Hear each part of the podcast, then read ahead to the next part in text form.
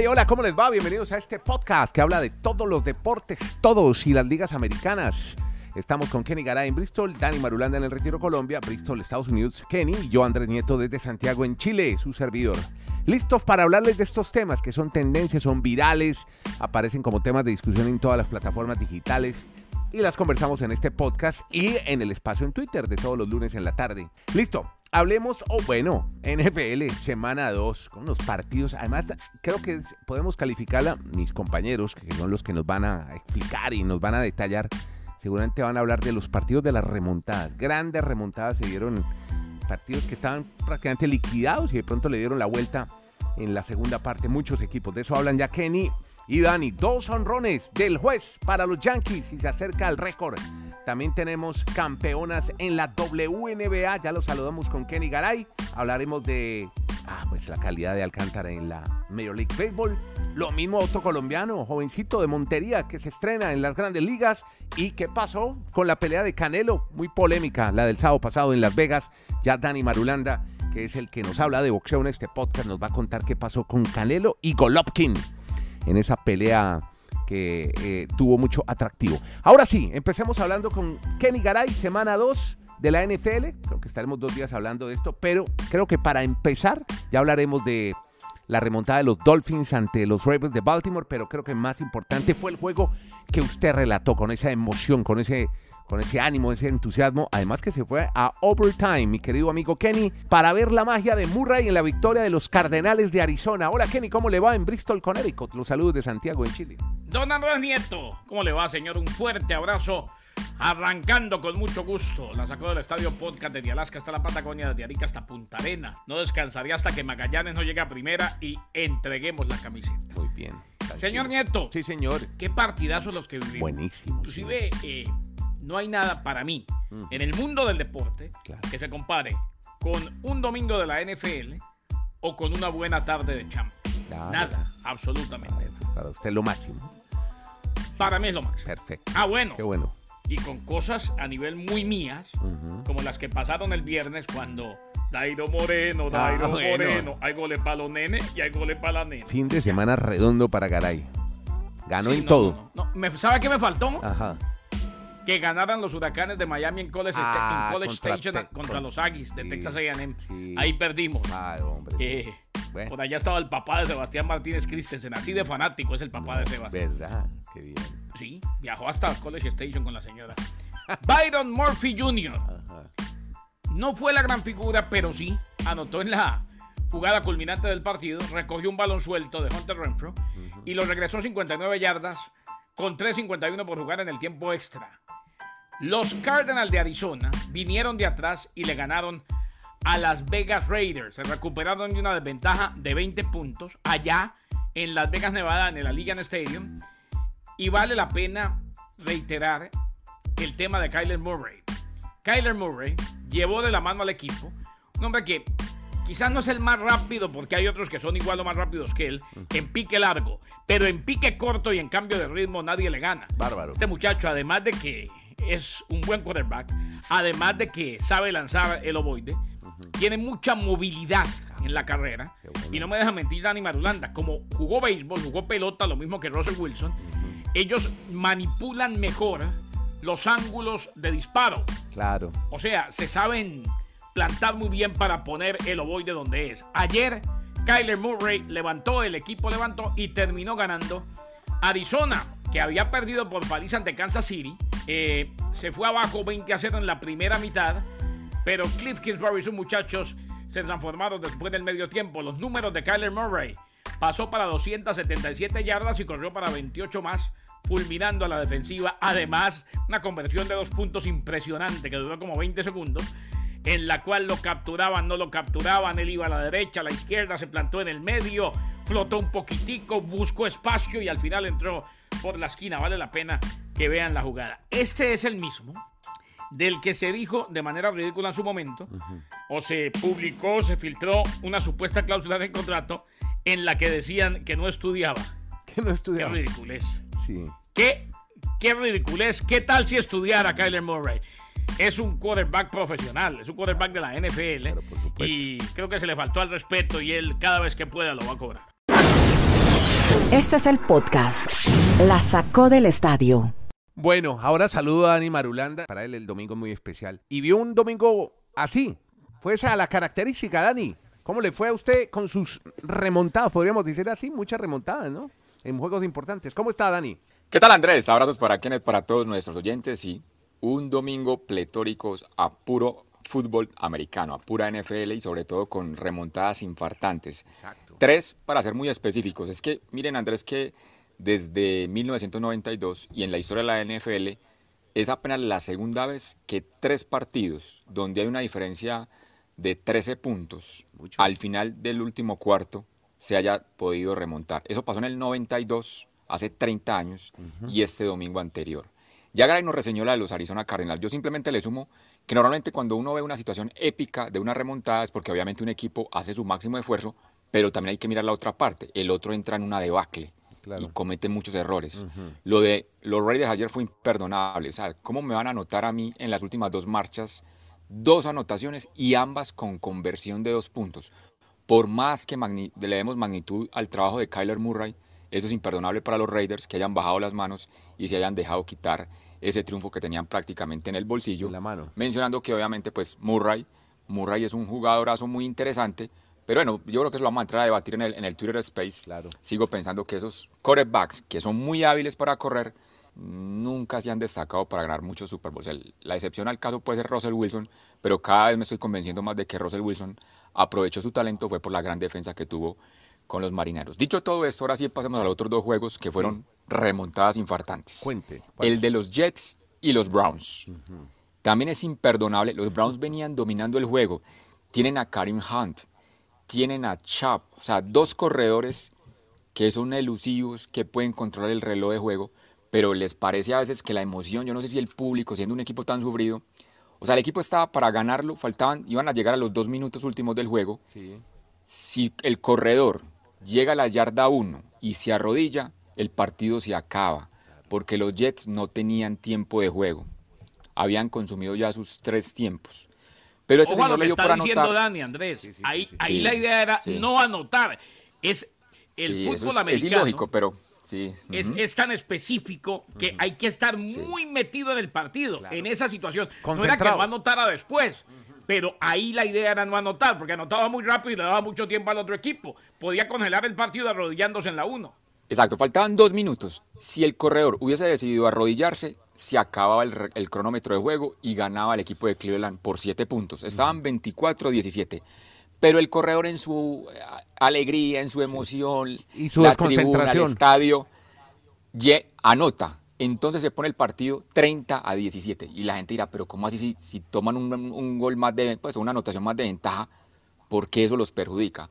Porque lo que acaba de decir Garay, le da el balón a los Jets para que al menos tenga una ofensiva.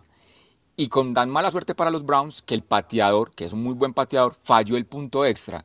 Entonces el partido iba 30 a 17. Cuando entra Joe Flaco a comandar la ofensiva, milagrosamente consigue una anotación.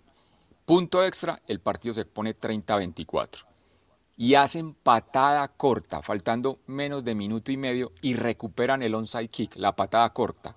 O sea, en menos de un minuto y medio, los Jets anotaron dos veces y dejaron ese estadio, pero más que silenciado.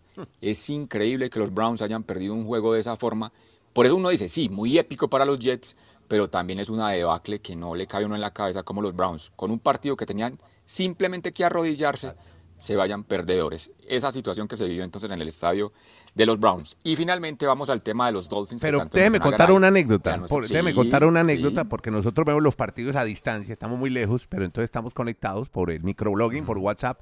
Entonces estaban viendo el partido y muy ganaba muy bien. Lamar Jackson, interesante, importantísimo. Y les pregunto yo a Kenny Dani, entonces qué, vamos para el segundo tiempo, segunda parte. ¿Me pongo a ver el derby de Madrid o hay algo de esperanza? Porque es que la diferencia era, no, bueno, era 35-14, ¿no? En el último cuarto.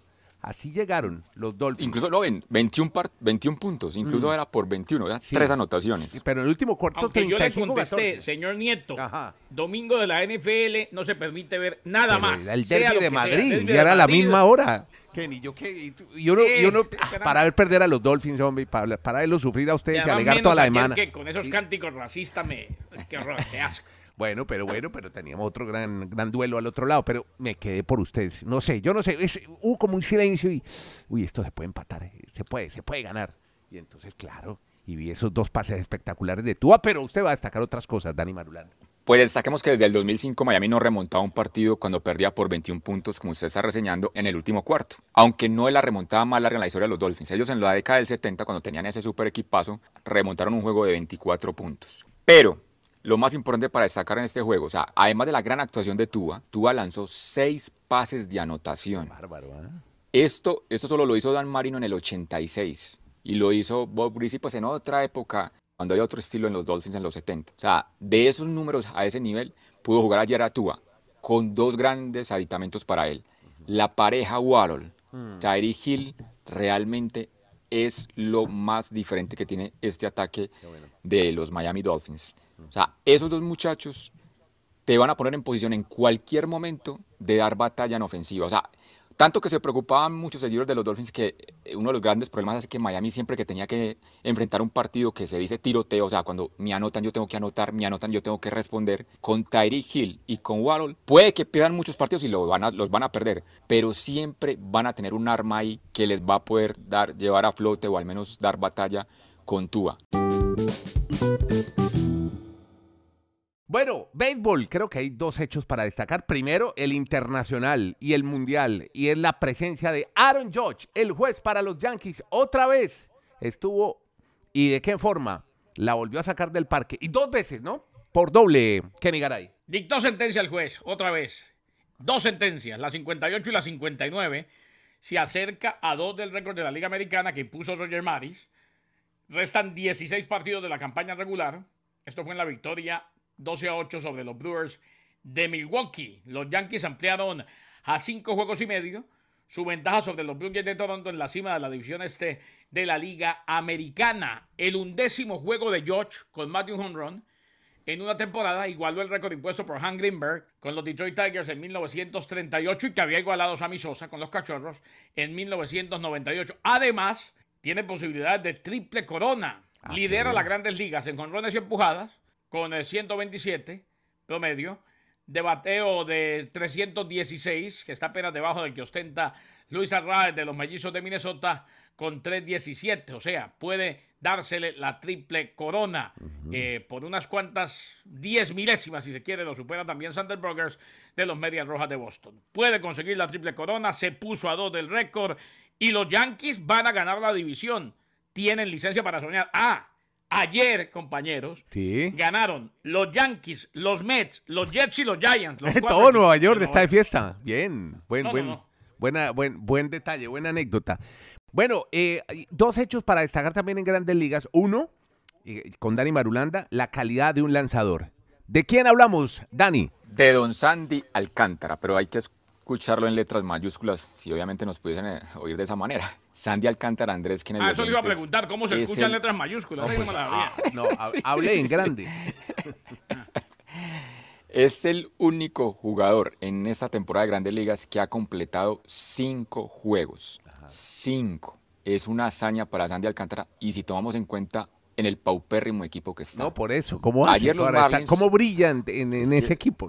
exacto, en medio de esa, mm. de esa ineficacia. Ayer los Marlins lograron su victoria número 60, pues que han perdido más de 80. Entonces, ¿qué, qué podemos hacer ahí? ¿Qué podemos explicar? Simplemente es que Sandy es un fenómeno. Sandy Alcántara hoy es uno de los, ídolos que tiene la ciudad de Miami. Si podemos hablar de tú a lo que pueda llegar a ser incluso en el fútbol Higuaín, ustedes ven lo que, lo que está haciendo Higuaín con el Inter de Miami, pero Sandy debe tener un lugar reservado, ojalá la oficina, los directivos de los Marlins no lo dejen ir por temas contractuales, porque realmente es un ejemplo de jugador como pitcher para las grandes ligas. Ayer otra vez un triunfo en, su, en la victoria obviamente de los Marlins, tres carreras a una frente a los Nationals, pero Sandy Alcántara no se cansa de brillar cada vez que está en la lomita. Y, la además, esta parte antes de que vayamos al colombiano, un, detallito más de, la MLB. Dale, dale. Para que reseñemos rápidamente los, lunes que siempre hablamos de los Dodgers, ah, los Yankees, Yankees y Dodgers.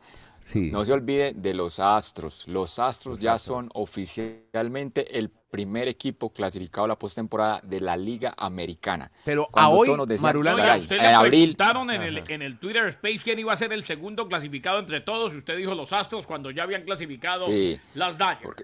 Sí. Sí, porque yo, yo recuerdo que usted nos decía, ay, el campeón de la Serie Mundial de abril los Yankees, campeón de la Serie Mundial de mayo los Yankees. Los Astros han sido el primero en clasificar en la Americana antes que los Yankees. Sí. No se olviden de, ese- de esa nómina que Pero tienen ¿cómo va una eventual, una eventual serie mundial Yankees Dodgers? O- A hoy bien, ¿no? Porque ganaron los dos. Sí. Sí, pero, pero lo que pasa es que los Yankees tienen que eliminar a los Astros. Ahí, ahí yo, yo quiero ver eso. Pero, Vamos pero es lo a que, ver, espera. pero es lo que buscamos los lunes, un Yankees Dodgers. Vamos a ver si, si llegamos a octubre No con esa serie mundial. Vamos Pero- a ah, ver. pero usted me la vendió así. Yo, yo, yo voy con usted. No, pues que yo, como yo, lo- yo los veo a ustedes felices, que después de 40 años por fin se les va a dar esa serie mundial. Vamos Ajá. a ver. Bueno, En fin. esperemos. No, no, no, yo no. Yo, yo, eh, yo esa es la que quiero.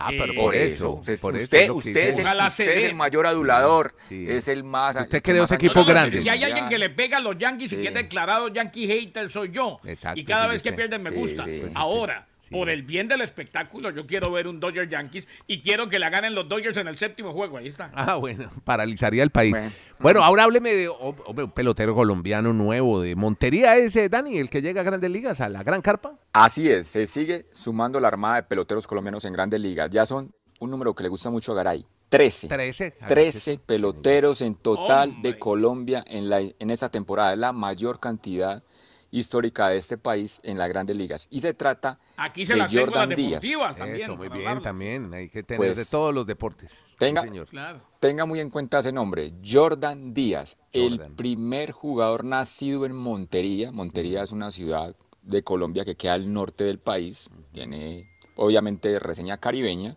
Y este Jordan Díaz es un chico que, ¿usted se acuerda cuando entrevistamos en el podcast a Loriana Argumedo? La gerente general de los Sí, vaqueros sí, de. Montería, ella nos hablaba, tengo un muchacho que ya está llegando a grandes ligas, ya está en- en procesos de ligas menores, pues deben de estar feliz toda la gente y el saludo muy cordial para ellos porque su pupilo ya les llegó a las grandes ligas, debutó ayer con los Atléticos de Oakland, incluso en su debut pegó un sencillo y no jugó en la posición de él. Él normalmente es un tercera base, pero como en esta situación de darle la oportunidad de juego, porque son equipos que ya están eliminados y van a ver nuevas figuras, pues Jordan Díaz tuvo que actuar como primera base, pero por lo menos ya debutó en grandes ligas, conectó su primer hit y la felicidad para la gente en Montería con Jordan Díaz. Y felicidad también en la WNBA, Kenny, porque tenemos campeonas en el baloncesto femenino profesional norteamericano. En territorio de Connecticut se dio la victoria para Las Vegas Aces, justo cuando hacíamos, eh, inclusive tuvimos una interacción con Marulanda, el partido donde estaban jugando los Raiders, cuando relatábamos el partido donde estaban jugando los Raiders en su nueva casa, Las Vegas. Sí. Eh, Las Vegas Aces de la WNBA se convirtió en el primer equipo de Las Vegas en ganar un título de la NBA y es la primera vez que lo gana, lógico también. Las Aces en su historia, 78-71, le ganaron al Connecticut Sun. Ella Wilson, casa llena en Uy, el Mohegan Sun. Bueno. Ella Wilson definitivamente sigue siendo fundamental. eh, Era o es en este momento la MVP, la más valiosa, aunque la más valiosa de las finales fue Chelsea Gray, pero la más valiosa, la MVP de la liga, es AJ Wilson. Y decir que usted la recuerda, Becky Hammond, Claro. la entrenadora que viene de la NBA, que estuvo como asistente de Greg Popovich en los Spurs de San Antonio, que inclusive dirigió en alguna liga de verano. Bueno, primer año, novata como coach en la WNBA. Primer título para ella, Becky Hammond campeona, Las Vegas Aces campeonas, en una liga, si hay un nicho establecido que juegue donde juegue a cualquier hora, tiene público en sus estadios, es esa WNBA. Y re- reseñemos, perdón, eso de Las Vegas, que es que no es solo el primer título para la WNBA, es el primer título oficial de las ligas más importantes de Estados Unidos en Las Vegas. Las Vegas, O sea, sí. la Y NFL, los que la NFL vienen. nunca, la- sí, porque la NFL apenas está entrando a Las Vegas. La NBA no tiene un equipo en, la, en, Pero- en Las Vegas. Pero va a tener. La MLB tampoco lo tiene, pero por eso, esto de los Aces va a abrir mucho más el mercado a Relocalización, algunos equipos para que se vayan a Las Vegas. O sea, por ejemplo, el que, los Atléticos de Oakland, los Atléticos de Oakland tendrían yo creo más impacto jugando en Las Vegas Claro. que lo que hacen hoy en ese estadio tan viejo de, de Oakland. Y va a haber NBA ¿Y en Las Vegas. un y equipo de ayer la Dani- NBA? Y ayer Dani nos de la recordaba NBA que los Golden. Knights de Las Vegas del hockey Sí, sobre hielo de la fueron al. Stanley Cup, la perdieron, pero ya fueron al Stanley Cup y tienen casa llena y boletos vendidos siempre. Podcast La Sacó del Estadio. En Twitter, arroba La Sacó Podcast.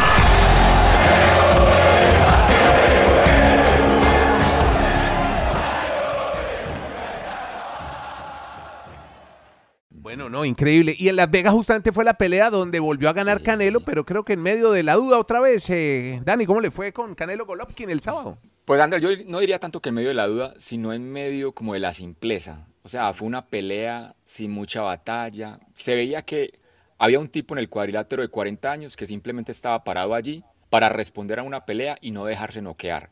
Eso simplemente fue lo que ofreció Golovkin. Y el Canelo tampoco se vio tan rápido como en otras peleas. Entonces la gente se fue como con un sabor agridulce, sí, pues la fiesta mexicana, diría el título otra vez de Canelo. Sí. Pero yo, yo considero lo que muchos mm, expertos del boxeo decían, esta pelea se tardó mucho en hacerse.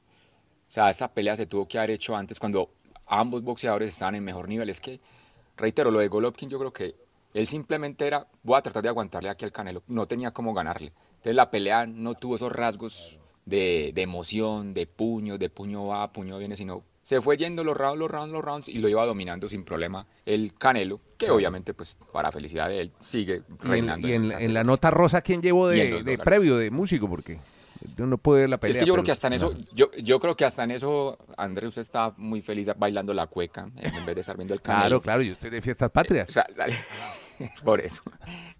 Llevó a Alejandro Fernández. Entonces, yo no sé, Alejandro Ah, Fernández, yo a veces creo que ni se le, pero ni se le escucha la voz Ah, cuando ¿ya no? la compara con la del papá. Entonces, ya no es el mismo de antes. No, pues Yo Alejandro, yo buen iba- cantante. él Lo que pasa es que ha tenido una vida disipada últimamente. no, pero es que él va entrando y, a- y cantando de ahí al lado del canelo, Es pero no que es sé, una vida disipada. Pues como una muy- ¿Qué vida un pues? poquito desordenada, como, no sé, no, no ha tenido una vida Ah, organizada. ¿Le gusta el chup? No, no, diga, digamos, yo, no, yo simplemente le digo, el papá tenía un vozarrón. Claro. Yo creo que a este le Sí, toca pero como no lo que hacer más compare. fuerza Pero igual Alejandro no deja de ser un gran cantante. El que sí es muy malito es el No, hijo de pero- Alejandro, pero el que viene atrás. Andrés, usted que sabe de música y de la vida. Muy Sí, difícil sí. no compararlo. ¿eh? Es como no, pero Enrique es que son dos lo estilos. compararon con Julio. Son dos estilos. Y- Alejandro, Alejandro tiene muy buena voz, es gran cantante, o sea, tiene, eh, yo diría que hasta más brillo, más color de voz que el mismo Vicente, mucho más. Lo que pasa es que Vicente es un potente, un chorro de voz. En cambio el otro es una Sí, voz más manejada, Sí. más educada, pero bueno, en fin, eso ta- y también va entre Lo que sí gustos. queda claro es lo que dijo Madulanda. Eh, y aquí lo dijimos en un Twitter Space. Eh, a Canelo, en esta pelea perdido, perdía para muchos, porque si ganaba, como ganó fácil, se iba a decir lo que dijo Dani, que se demoraron mucho en decirlo, en, que se demoraron mucho en hacerlo, pues, en, en completar la trilogía. Y puede ganar 10 mil peleas seguidas, el Canelo. Pero para los mexicanos, el gran ídolo de los últimos tiempos, y nadie lo va a desbancar tan fácil, Chávez. es Julio César Chávez. Es muy Chávez, complejo. Claro, claro. Muy bien. Sí, sí. En fin, la gente salió, como diría el, el filósofo Totono Grisales, con un sinsabor amargo. Salió entonces de ver al Canelo Álvarez. Muchas gracias a Sí. Kenny Garay. Eso sí, pero lleno, eso lleno de figuras. Está, está hasta su amigo Corry. Hasta su amigo Corry. Estuvo ah, Steve ah. Steve Curry, qué bien, hombre. No, mu- mucho, Curry. mucha para, Sí, lo que le gusta a usted, las celebrities, ¿no? Ahí en el, en ringside. No, todo eso es Las Vegas, todo Sí, eso. claro. No, no, no. Muchas gracias a Dani Marulán, completísimo todo lo que nos cuentan Kenny y Dani, Kenny en eh, Bristol, Dani en Colombia, yo soy Andrés Nieto, hacemos este podcast diario, gracias por suscribirse, téngalo ahí suscrito en cualquier plataforma digital para que la notificación le informe cuando está alojado el episodio diario, porque esto no es de semana, esto es de todos los días, un ejercicio diario que hacemos con mucha pasión, Kenneth, Dani y quien les habla, Nieto Molina. Muchas gracias a todos, gracias sobre todo por oírlo y compartirlo, el podcast La Sacó del Estadio.